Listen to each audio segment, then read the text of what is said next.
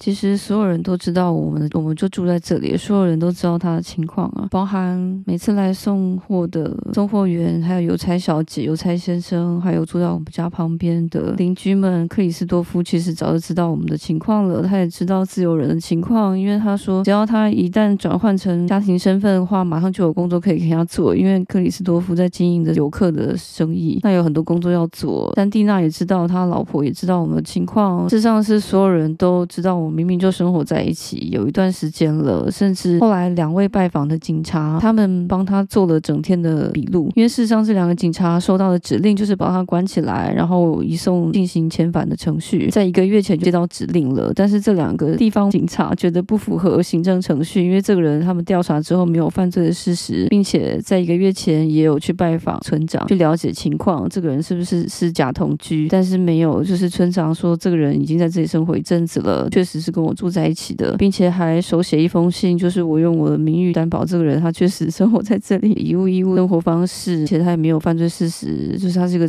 正常正常好人这样子，他是个正当好人。还有他的好兄弟朋友们，就法国人还说要去举布条抗议啊，要联署签名啊，说要想办法就是支持他，想办法帮他求情，让他留下来。甚至还有个法国朋友，在他要出国的前一天传讯息问他说，你在哪里？我要拿钱给你，我给你现金，我想要行动的支持你。然后甚至那两位警察所属的这个警察局，所有人都知道他的故事了，都知道我们的故事。因为做整天笔录，从他入境法国的那一天开始说起哦，直到最后为什么会发着护照没收，整个具体事实一五一十的描述一遍了。最后警察至少帮他求情到不用把他关起来管束，他至少是在家管束的。但是每周的礼拜一上午要去签到，每次都有陪他去，警察也都有继续写信帮他求情，就是希望可以争取时间，因为他 他觉得。我们应该很多事情要办理，以及讨论之后到底要怎么办。我们两个之间其实也没有想过分手这个选项，诶，就只是我自己内心让自己态度后退，因为不然我就会一直钻牛角尖去想，巴黎警察局处理上就有程序失漏的问题，并且他有留下来他写 email 的证据，他寄给地方的警察局，地方警察局寄给南部的总警察局，总警察局也有跟巴黎警察局确认过了，反正他们有一些行政疏失，可是他们不想要负这个责任的，他们就觉得他通知双挂号信。已经寄出了。那如果你们会想说，那为什么没有其他管道可以联络到巴黎警察局？没有，真的没有管道，因为打电话不会有人接的。他们不会有给一个电话是让市民打电话，因为有太多人申请拘留啊相关的事情。写 email 没有人回，也没有任何可以修改地址的的任何网站。但是地方警察局没办法说服南部的总警察局改变最后他要离境的决定，因为现在这个时期实在是太紧张了，就是有很多的欧洲有很多移民问题，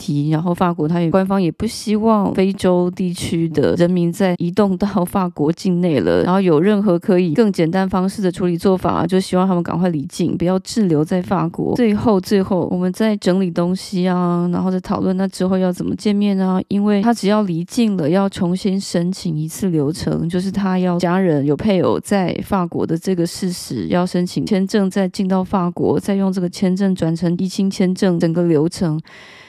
我们没有办法去想象，因为随时都有可能被法国方面拒绝，不用给任何理由，只要你不是在法国境内，你在你是在境外申请的话，是可以拒绝的。所以在这个情形下，他一走，我们就不晓得什么时候可以见面了。他还讨论到说，不然我们可以去土耳其见面呢？不然我们可以就像网恋一样，我们可以在网络上视讯啊，或者是他去打听偷渡船什么时候开过来，他可以搭船过来见我，然后再回去阿吉利亚。他是不可能偷渡的，因为他不是这种人，然后我也不允许，山不转路转。办法，他不会低头的。不过他就是欣然接受这个结果了，因为他觉得他很相信上天的安排，他很相信一切可能都有冥冥之中的道理。他觉得有时候走一些弯路不代表不好，有时候抄捷径也不会是好的。有些时候也许是错的决定，可是如果当时在更早的时候他就接受了，我们两个都还没有准备好，为了为了同居而去签同居，然后让他转换签证的话，搞不好他现在早就已经失去我了。没有要放手我们的关系，他只是觉得他不想要再看我这样子难过。有写信给台湾的外交部询问他要怎么样申请，至少入境台湾，至少就可以跟我一起回台，我们就可以见面了，在台湾见面。台湾方面就回复说他是属于他是列在这个特殊国家名单当中的，他不可以用旅行的方式申请台湾签证是不允许的。他只有唯一的条件就是要来探亲或者是其他的正当理由，旅游是不可能的，因为他就是属于所谓的特殊国家。如果你有到台湾外交部网站上看的话，有应该有一堆的非洲国家是。禁止入境。所以又回到了我们两个都不想要勉强彼此在还没准备好的时候结婚这个这个想法。但是到那个当下的时候，其实那种感觉已经完全消失了，就是说。他很，他很气自己，他也很气这个体系，他也很生气。他是真实的活着的，就是只是用他的方式而已，没有想要跟着整个体系规定的方式。然后连地方警察也说了，我们大概都知道你的你的生活是是怎么样的顺序，你就是倒过来做。因为一般的情况，像他这样子外国人在法国生活，一定是尽全力先拿到身份，就是先。先登记同居的就同居啊，先结婚就先结婚，然后才真正开始在法国生活。而他是反过来做，他是先在法国生活了，觉得自己准备好可以跟某一个人先同居身份或者是结婚了，他才决定要同居结婚的。所以警察非常了解他的他的理由了，就是他的他的做法，他们就是觉得很抱歉。所以每次他去签到的时候，每个不同的新的警察，就那一天看是谁轮班，然后见到他都会说：“我们知道你的情况，我们听过你的故事了，都会跟。”他加油加油打气，然后跟我说，你还好吗？还还会慰问一下我的情况。好，总之就是说回这个台湾签证，所以我们当时就同时觉得我们应该要结婚了。我们就觉得就是那种那种对抗我们的，就只是想要单纯两个人开展开新生活的那个那个意志、那个意念、那个对抗的强度，让我们觉得我我们真的想要去。去去表明什么态度？我们想要去去说清楚，我们我们不是不是假的，我们不是只有努力了一个月的时间的真实相处的生活，我们我们真的是千辛万苦走过来的。因为其实是有有很多的细节，我我是直接跳过的，中间辛苦的磨合过程，我其实都没有细细的描述，因为毕竟篇幅有点短啊。我的虚拟老板规定我不可以录太太多的集数给你们。事实上，两个不同文化的人要要可以沟通的好，真的是很困难的。因为他毕竟虽然他不是穆斯林，可是他出生在一个阿拉伯统治的国家，毕竟相信只有一个阿拉真主，跟那个地方几乎没有吃素的人，而我是这个素食者。以及他的话，就是一个基本上父权的国家。虽然妈妈的角色很重要，但是妈妈就是做的做好妈妈的形象，但是有没有去上班其实不是重点。然后他深信《古兰经》就是最古老的经典，然后他也觉得很多。事情真的是生活跟生存比其他任何事情更重要，但是我们的话，可能生活跟生存其实已经在出生的时候就基本上可以达到了，所以精神方面啊、自由方面啊、还有理想啊、理念啊、立场啊，以及怎么样可以把自己更快的加入这个体系啊、系统啊，不要找麻烦是最重要的。所以我们两个其实有很多的交流跟对抗，有很多的呃一开始的无法理解、困难理解，每次都要吵架，到后来的。其实可以更好的听懂对方的立场，以及欣赏对方的观点，所以我们来来去去真的花了很多时间，剩下的只是只是我们要要为什么而做，还是我们这更想要自己主动的做什么？这对我们来说是我们共同拥有的核心价值。我想这是为什么我们可以最后走到现在吧，因为我觉得任何人都可以有他无比珍贵的理念跟思想，但是只要你有一个独立的，我就会尊重你。就比起如果你是毫无思想、毫无理念、毫无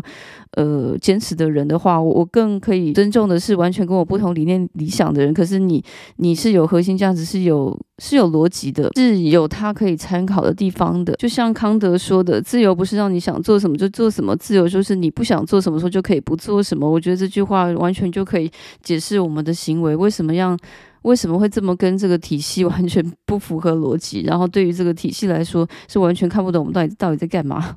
所以他后来收到外交部的回信的时候，他就说：“不如就结婚吧。”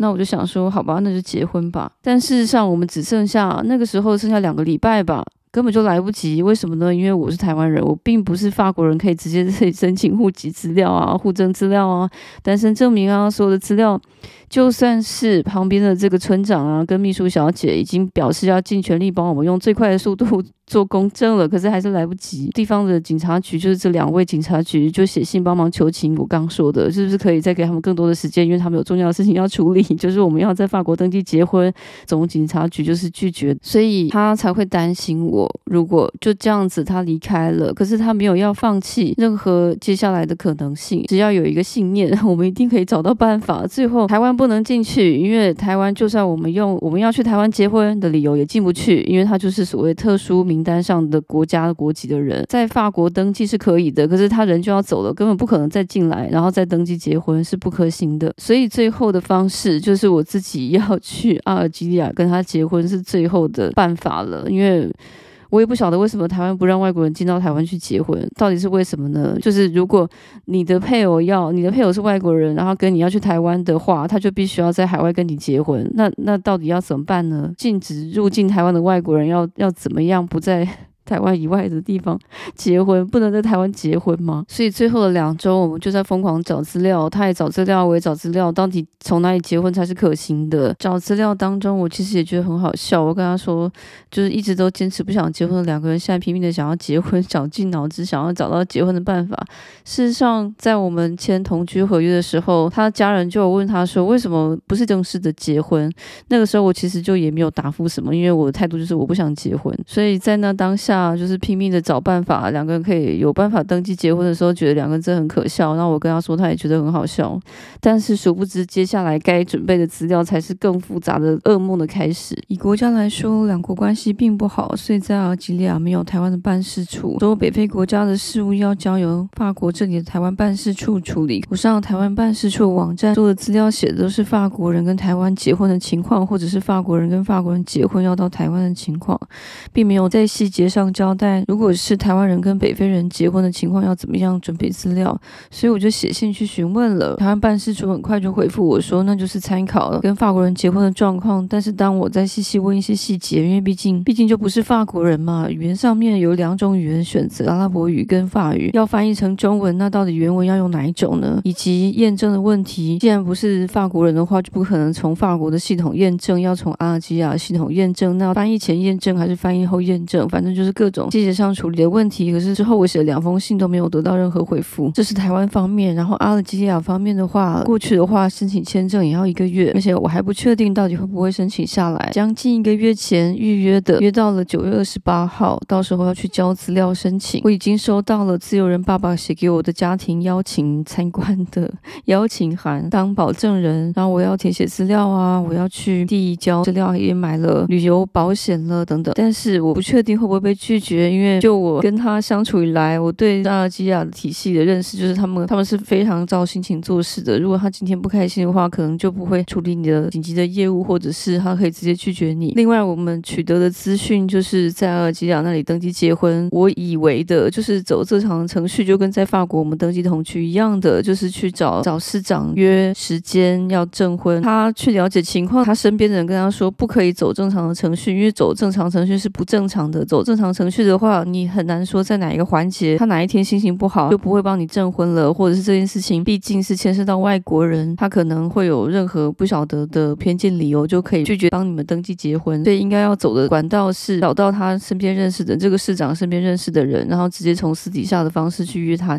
约他喝茶。所以所谓的正常的方式是走偏门走道，利用靠关系的方式去约时间，而不是走他们所谓不正常的。的管道是正常的一般行政程序，因为很容易会失败或出什么乱子，我们不晓得，所以他就找了他的朋友了，是这个市长的邻居，所以去找他喝茶，就表示很同意帮忙证婚，帮忙处理这件事，引导到要去处理外国人事务的这一个当局去询问该准备的完整资料，因为他要结婚的人对象就是我，就是个外国人。当局表示，等资料全部备齐之后，他们会展开一个调查，调查我关于我，然后这个时候我就已经觉得。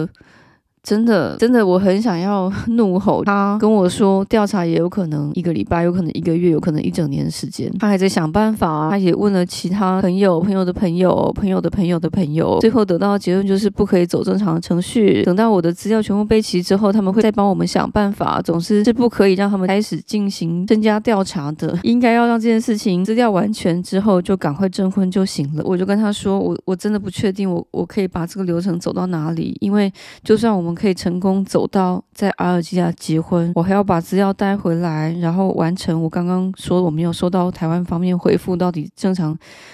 程序是怎么样的，在走完这个程序，并且在法国完成在台湾的登记结婚，才可以申请他要去台湾的签证。台湾方面的程序还有非常长的路要走。我不晓得其他的外国人的结婚情况是如何，可是我想欧洲人的话，应该就是直接可以去台湾结婚了，因为毕竟刚有免签证。跟他说，我真的没有把握，我们到底可不可以走完这整趟的流程？因为在每一个每一个环节都有可能被拒绝。我们的最终的希望还是回到法国一起生活，这个是我们本来以为天真以为简单就可以完成的事。所以最后的一段，也就是法国方面了，就是如果假设我们成功在阿尔及亚结婚，并且成功让他入境到台湾依亲的身份，然后从台湾的法国法国的办事处从这里申请入境法国的签证，并且成功入境之后，还要在法国当地申请，就是我们那个时候被拒绝依亲的居留卡，就是绕了整个一大圈，就是至少绕了半个地球。最后的这个结果果是我们当初想要，但有可能在阿尔及利亚就被拒绝了，或者是要进台湾的时候被拒绝了，或是我们进到台湾之后被法国方面拒绝，都有可能。但他跟我说，结果不重要，我们慢慢走的话，总会走走出一条路来。如果假设我在想有一个情况，如果台湾方面可以愿意让他入境台湾，我们在台湾当地登记结婚的话，该有多好？可能对他们来说就没有必要为特殊的案例改变什么规则吧。就算是法国方面，法国的台湾办事处不是负责北非人的相关外外务事项的处理，可是，在网站上并没有写任何关于北非人民到底要怎么样处理跟台湾有关的外交任何事务，包括签证等等的问题。事实上，我有写信到台湾的外交部，问七到十天的时间才得到一个回复，说请联络法国方面的台湾办事处。可能也许对这个体系来说，就是你你都跟别人一样就好了，不会为了只有一个案例去建立建立一个流程跟系统，帮你好好的说明听到这里，你们觉得如果这个麻烦程度啊，就是值得吗？如果之后之后不幸福怎么办？我觉得是我自己的责任，幸福不是他的责任，就像他的幸福也不是我的责任一样。如果有一个人跟我讲说，我之后会负起你幸福的责任，以及跟我要求说我的幸福也是你的责任呢 的话，我会觉得很恐怖，幸福绑架事件。所以我觉得结婚跟幸不幸福是没有关系的。如果说要让我觉得感到幸福的话，我觉得就像其实没有人是没有另外一个谁就活不下去的。可是当我就是打打开冰箱，发现他发现他提早把我一个礼拜要喝的植物奶的份都准备好了，整齐排好放在冰箱里，然后他把垃圾都倒好了，他把衣服都洗好了，晒干折好了，把垃圾都倒了，把我的车子也检查过，把轮胎的气打满，把新的瓦斯桶先换好了，他把该收成的菜的植物啊放在离门很近的地方，这样子我就知道要把它们采下来吃了。每次周六的时候，我就放空，他就是负责买菜的那个人，然后到每一个新的商场的时候，他都会先找到这一区有卖豆腐的哪一种类的豆腐。其实，在当地警察要他每周去签到的时候，跟他提议说要不要礼拜六早上，然后他非常激动的说不行，礼拜六很重要，我要买菜。这些都是我感觉到比较幸福的一些小小的片刻。我觉得幸福不是一个固定的状态跟结果，它就是一些是一种情感的瞬间，是一个当下的感动。就好像我回想过往每一个跟我的约会对象啊、暧昧对象或交往对象，他们都有或多或少让我感受到幸福的时刻。就算最后没有在一起了，最后分手了，我都会觉得那些幸福感是不会消失的。他们也曾经让我感受到幸福过。后来的一周，我收到了房东的讯息，小心翼翼的告诉我说，他可能有一天早上要过来修水管，会发出一些噪音，邀请我在那段时间要把工作排开。收到这个讯息的时候，我觉得有些不解。后来我思考一阵之后，我就开始觉得感动，因为因为原来他一直都都在建立跟更新，更精确的更新我的使用手册。他他会在割草工人在早上割草的时候，他会跑出去了解一下他们割草的时间到什么时候结束，还有在附近玩耍的小朋友，他也会去跟小朋友了解说是不是可以到靠近教堂的地方玩，不要靠近我办公室窗外的地方玩。每一次也是房东在跟他联络，不会找我，因为他知道我不喜欢被打扰。我不喜欢接电话，这些也是让我已经觉得感受到幸福了。所以我觉得之后如果跟他的东西结婚了，会不会幸福是我的责任。我不会为了要怎么样的去想象，我要得到更多的幸福，然后去结婚，完全是不一样的事。至于做这个选择会不会后悔，我觉得没有一个状态是完美的。如果不结婚，一个人单身自由的状态，如果我们关系就在这里切断的话，一定有好有坏。如果结婚了之后，未来的日子两个人日子一定有好有坏，就像旅行一样，一个人的。自由行一定有好有坏。如果两个人成行的话，也一定有好有坏。如果你是旅行团的话，一定也有好有坏。我觉得很多事情真的没有绝对的，但是要有一个意识，就是你的幸福是你的自己的责任，并不是有任何人责任。就像我也不会想要想要听到他说我我的不幸就是你的责任一样。觉得有很多人会把婚姻当成是赌博一样，赌上我会跟这个人会感觉到幸福，会让我觉得非常。匪夷所思，赌博的话，那你也要有赌输的责任呢、啊。如果你你赌输了，你不幸福了，那你应该也要心服口服的认了。他的境况是，我问他回去有什么样的困难吗？他觉得最困难就是他买不到黑麻油，黑麻油是他的癖好。我觉得像有些人煮菜的时候喜欢加糖，有些人煮菜喜欢加辣，那他煮台湾料理的时候就是喜欢加黑麻油，始终找不到一罐真正的黑麻油。另外，他觉得买不到合适的米，也觉得很困扰，以及他买不到。卷寿司的那个竹片 也是很很困扰。最后，最后，他想要送给你们后面这一小段的彩蛋。他很期待，他有一天真的可以到台湾，踏上台湾的土地，看看台湾到底是什么样子。